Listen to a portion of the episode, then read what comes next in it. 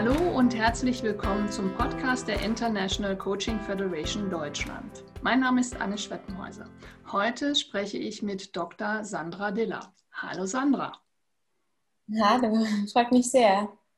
Ja, Sandra Diller arbeitet seit 2011 im Bereich Coaching und Training und forscht seit 2016 zum Thema Coaching als Personalentwicklungsmaßnahme in der Abteilung Sozialpsychologie des Fachbereichs Psychologie der Universität Salzburg sowie als Forscherin des Institutes of Coaching an der Harvard Medical School affiliated. Zudem ist sie seit 2016 im Trainerteam für die Coaching-Ausbildung und seit 2019 im Trainerteam für die Mentoring-Ausbildung. Sie ist zertifizierte Karrierecoach der Universität Salzburg, zertifizierte Trainerin für soziale Kompetenzen von der LMU München, zertifizierte Mentorin von der LMU Center of Leadership and People Management und Zertifikat zur Unternehmensgründung auch von der LMU München. Und außerdem haben wir beide uns kennengelernt in der Jury zu ICF Deutschlands Prism Award 2018 und 2019. Und heute wollten wir uns ein bisschen auch darüber unterhalten, über dein Paper Coach Me If You Can. Und da geht es ja um die dunkle Triade. Und was ist denn so diese sogenannte dunkle Triade? Also Anne, ganz lieben Dank erstmal ähm, für die Einladung. Es hat mich wirklich sehr gefreut, ähm, dass ähm, ich jetzt diesen Podcast mit dir hier machen kann und ähm, finde es auch eine ganz tolle Idee, ähm, auch mit dir über so ein, ähm, sage ich jetzt mal, ein bisschen schattigeres Thema zu sprechen. und auch ganz lieben Dank, dass du mich gerade so sehr ja, so lieb vorgestellt hast. freut mich sehr. genau, ich forsche zum Bereich Coaching, ähm, auch Training und Mentoring, aber eben auch hauptsächlich zum Bereich Coaching und jetzt auch so ein bisschen ähm, zu, ja, nicht nur den leichten Themen im Coaching, sondern eben auch zu den, den schwierigen. Ähm, vielleicht noch ganz, ganz kurz, ähm, ich werde einen kleinen ähm, Blogartikel der Uni Salzburg ähm, dir noch anhängen als Link. Die Anne ist nämlich so lieb gewesen und hat gesagt, sie kann auch ein paar Links einbetten oder irgendwie kriegen wir das auf jeden Fall hin. Ähm, und zwar wird dort ein bisschen was erzählt, was machen wir ähm, in unserem Team der Abteilung Sozialpsychologie im Bereich Coaching, was forschen wir da noch, ähm, welche anderen Themen haben wir denn eigentlich auch noch. Jetzt aber wirklich mal zu meinem Paper, zu Coach Me If You ähm, und zur dunklen Triade. also, was ist die dunkle Triade? Ähm, vielleicht vorab, ähm, es besteht aus ähm, drei großen Begriffen, die erstmal sehr, ja, vielleicht auch erschreckend klingen, aber man darf das gar nicht so klinisch sehen, also so, so streng sehen. Es ist, jeder hat wie auf einer Skala, wie glücklich man sich fühlt oder wie traurig man gerade ist, ähm, hat man eben mal mehr, mal weniger ähm, und eben auch ähm, per se vielleicht auch mehr oder weniger Tendenzen in eine bestimmte Richtung. Diese drei, also dunkle Triade, besteht ja aus dreien, ähm, ist der Narzissmus, der war jetzt auch schon ähm, ganz, also ich glaube, den kennen schon einige vom Begriff her, der ist ja auch in aller Munde. Ähm, der Machiavellismus gehört auch dazu. Da geht es um Machtmotivation, ähm, um strategisches äh, Streben nach Macht. Und die Psychopathie, ähm, die kennen, kennt man vielleicht eher aus dem klinischen Bereich, aber es gibt natürlich auch Tendenzen in diese Richtungen, im nicht-klinischen, also im subklinischen Bereich. Hm. Also Narzissmus, ähm, Machiavellismus und Machiavellismus, Dankeschön, und mhm. Psychopathie. Genau. Ähm, die drei sind ähm, deswegen zusammen vereint als dunkle Triade, da sie einen gemeinsamen Kern haben, ähm, wo sie sich ja, vielleicht sehr ähneln in Bezug auf ähm, die Eigenschaften und Verhaltensweisen, die sie zeigen. Aber eben sind es auch trotzdem drei verschiedene spezifische ähm, Konstrukte. Mhm. Und ähm, du hast schon gesagt, es gibt einen gemeinsamen Kern. Wie mhm. unterscheiden sie sich denn in der Ausprägung? Ich würde hier auch noch einmal ähm, einen Link, also wer gerne weiterlesen möchte, ähm, hinterlassen zu einem Paper, das wir geschrieben haben, zum, das heißt Streben nach Macht fern von Ethik, wo auch noch ähm, eine schöne Grafik drin ist, ähm, wo man nochmal genauer sehen kann, wie sich die unterscheiden. Ähm, es ist natürlich eben so, dass sie diesen gemeinsamen Kern haben. Und dieser gemeinsame Kern besteht darin, dass sie ähm, wenig Empathie zeigen, sich wenig verträglich zeigen können, sehr viel um selbstbezogene Themen geht und ähm, jetzt nicht so den Wert auf eben Ethik und Moral legen. Mhm. Aber sie unterscheiden sich eben auch. Genau, da werde ich jetzt auch einfach kurz noch drauf eingehen. Anna, du sagst mir, wenn ich ähm, zu viel labere oder wenn du nochmal Rückfragen hast. Gerne. Ähm, denn der ähm, Narzissmus, und versuche ich jetzt mal ganz knapp zu erklären, so einfach ähm, kann man natürlich ganze Konstrukte nicht, nicht sehen. Ähm, lest gerne da noch ein bisschen genauer rein. Aber man könnte es vielleicht so beschreiben als jemand, der sehr selbstbezogen ist und dem sein eigenes Selbstbild sehr, sehr wichtig ist. Und äh, die Person möchte bewundert werden und möchte nicht kritisiert werden. Das heißt, sehr sensibel bezüglich Kritik, Kritik ähm, ist und recht viel dafür machen würde, um gut selbst dazustehen. Also vielleicht zum Beispiel auch andere, wenn man jetzt nochmal an die Moral denkt oder an die Empathie denkt, ähm, sehr bei sich ist und wie es einem selbst geht und auch nicht davor zurückschreckt, andere zum Beispiel schlecht dazustehen, stehen zu lassen, wenn man sich selbst gut dastehen lassen kann. Machiavellismus ähm, ist, hat ja was mit Machiavelli, also mit jemandem, der hat damals geschrieben zum Thema Macht. Ähm, wie kann man Macht gewinnen und Macht behalten?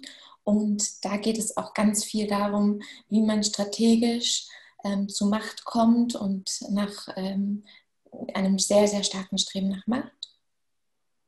Und bei der Psychopathie, ähm, die kennt man jetzt vielleicht aus einem Thriller oder ähm, aus einem guten Krimi. Ähm, und da, da geht es ganz viel um, um so ein Streben nach einem Nervenkitzel. Das sind sehr äh, unkontrollierte und impulsive Personen, die eben auch, wie eben alle drei, nicht das ethische, moralische Vordergrund haben, sondern einfach die eigene, selbstbezogene Motivation und Lustbefriedigung im Vordergrund stehen haben. Hm. Und ähm, wenn ich mir vorstelle, einer von diesen Charaktereigenschaften, ich sage es jetzt mal in Anführungsstrichen, mhm. ähm, Typologien würde in, bei mir im Coaching sein. Ähm, wie ist das für mich relevant und wie nehme ich denn so einen Klienten wahr im Coaching? Ja, das ist ähm, eine sehr gute Frage zu, wie nehme ich diesen Personen wahr. Ich habe auch ein paar Zitate mitgebracht. Ähm, an sich haben nämlich beim Coach Me If You Can Paper Coaches darüber berichtet, wie solche Klienten in ihrem Coaching waren und wie es ihnen damit erging ähm, und haben natürlich nicht nur zum einen die Klienten beschrieben, sondern auch über die eigenen Gefühle gesprochen. Mhm. Ins Coaching ähm, haben sie gesagt, kamen diese Klienten vor allen Dingen aufgrund von Schwierigkeiten, also sei es Schwierigkeiten mit anderen Personen, Schwierigkeiten in der Kommunikation oder in der Führung, ähm, aber auch, ähm, was auch so zeigt, dass diese Personen auch sehr stark streben nach Macht oder nach Bewunderung, ähm, dass es auch um berufliche Neuorientierung ging. Und da haben sich die narzisstischen Klienten, ich nenne sie jetzt mal so, also die, die sehr hohe Tendenzen da gezeigt haben, sehr von sich selbst eingenommen gezeigt. Sie waren sehr schnell beleidigt, wollten bewundert werden, wollten gut dastehen. Und vielleicht ein Zitat, was ich da jetzt mal mitgenommen habe, ist von einem Coach gewesen, der gesagt hat, zu einem, der gesagt hat, narzisstische Tendenzen hatte, er weiß gar nicht, weshalb er ein Coaching nötig hätte, die anderen sind doch schuld, er ist doch hervorragend. Mhm. Und ähm, bei dem Machiavelli also beim Machiavellianismus ähm, ging es natürlich eben um dieses Streben nach Macht. Es ist sehr machtorientiert und dieses sehr strategische. Und auch hier wollte ich mal ein Zitat mitbringen. Dieser Klient wurde von einem Coach beschrieben, dass ähm, er immer nach mehr Geld und nach mehr Macht strebte und da verschiedenste Strategien zeigte, ähm, wie sich mit anderen verbünden, andere ausspielen oder sogar von Vernichten von anderen gesprochen hat. Und wenn man ähm, von psychopathischen Tendenzen geredet hat, ähm, wenn Coaches über Klienten psychopathischen Tendenzen gesprochen haben, haben sie über impulsive und kalte Menschen gesprochen. Auch hier ähm, mal ein Beispiel. Da hat der Coach geschrieben, ähm, dass der Klient sehr unberechenbar war, extrem impulsiv, er wirkte sehr kalt und gefühlslos gegenüber anderen und meinte anscheinend öfters, er sei nur von Idioten umgeben. Hm. Vielleicht mal schon so eine erste Schilderung ähm, und jetzt noch gar nichts gesagt über, wie sich die Coaches gefühlt haben, aber vielleicht schon mal so ein bisschen zu beschreiben, wie so ein ähm, Klient im Coaching dann aussehen könnte oder so ein erstes Fingerspitzengefühl zu geben. Also ich will ja nicht zu tief aus dem Nähkästchen plaudern, aber so das eine oder andere ähm, Anwandlung der Zitate sind mir durchaus in meinem eigenen Coaching auch schon begegnet. Ähm, und ähm, was empfiehlst du denn, was Coaches tun können, wenn ihnen das begegnet und sie feststellen, hoppla, da habe ich es jetzt entweder mit einem narzisstischen Menschen zu, zu tun oder einem machiavellistischen oder einem eher psychopathischen, gleichwohl man das ja nicht so verallgemeinern kann. Ja, ähm, Anne, das ähm, finde ich nämlich auch ganz spannend, ähm, als wir nämlich äh, die Studie gemacht haben und auch eine andere Studie mit der Caroline Grassmann, die jetzt dann bald auch erscheinen wird, ähm, und wir eben gefragt haben, da kam eben bei beiden Studien raus, dass über 70 Prozent der Coaches schon mal so einen Klienten hatten. Und das ist, finde ich, zeigt auch, dass das eben vorkommen kann. Was natürlich ähm, klar ist, denn das sind Personen, die sehr, sehr stark nach ähm, Macht ähm, streben. Also sei es, um bewundert zu werden wie der Narzisst, um Macht des Machts willen oder aus Lust am Risiko. Und natürlich haben die die verschiedensten ethischen und unethischen, alle möglichen Manipulationstechniken ähm, drauf, um auch das zu bekommen, was sie wollen. Also ähm, da vielleicht auch ein bisschen mehr in der nächsten Ausgabe des Organisationsberatung, Supervision und Coaching. Ähm, da kommt ein Artikel von uns zu Ich bin perfekt, ich brauche kein Coaching. Ähm, also es kann einem passieren und ähm, was ich finde noch erschreckender ist, ist, dass es den Coaches da gar nicht gut geht damit. Also wir haben gezeigt, dass ähm, die Coaches unabhängig von ihrer Erfahrung, wir hatten wirklich sehr erfahrene Coaches dabei, also die meisten hatten viele, viele Jahre Coaching-Erfahrung, gute Ausbildungen und ganz unabhängig davon hat das zu Angst geführt und einem Hemmungsgefühl. Und dadurch, dass ja der Coaching-Prozess nicht nur ein Termin ist, wie im Training vielleicht, sondern auch einfach ein längerer Prozess ist, ähm, sogar zu Distress geführt. Distress bedeutet, dass wirklich negative Stressgefühle entstanden sind bis hin zu einem Gefühl von Hilflosigkeit. Mhm. Also so einfach ist es gar nicht, mit diesen Coaches umzugehen.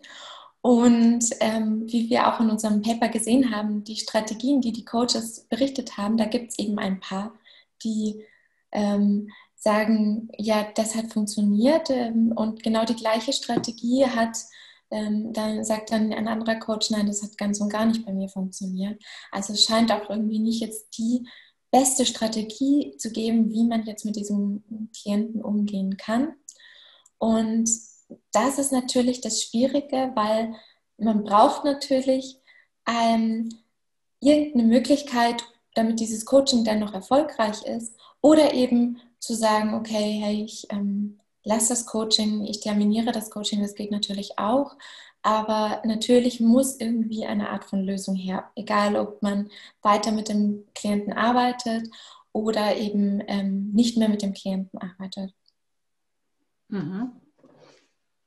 Und ähm, welche Art von Lösungen oder Strategien haben sich denn für die Coaches in dieser Hilflosigkeit oder in diesem De-Stress-Gefühl ähm, besonders ähm, als wertvoll ähm, gefunden?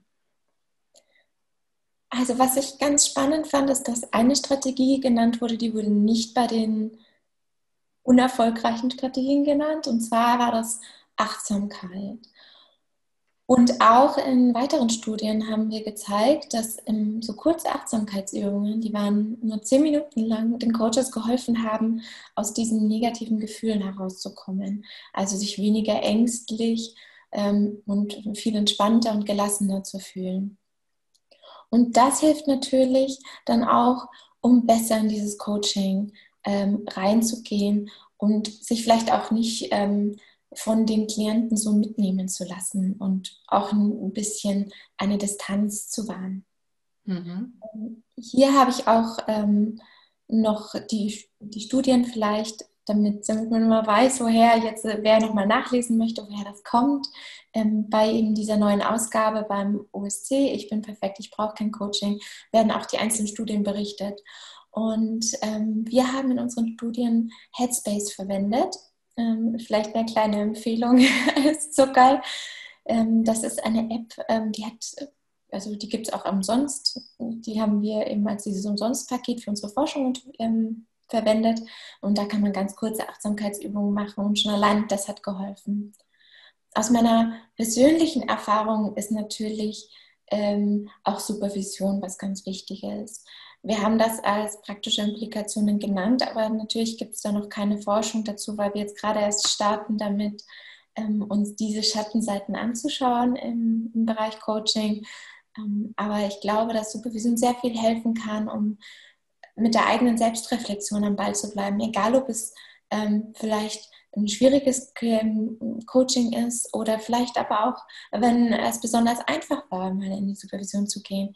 Also Supervision hat mir in den verschiedensten Situationen als Coach geholfen. Und natürlich gibt es ähm, auch noch andere Wege. Also Achtsamkeit ist bestimmt nicht der einzige Weg.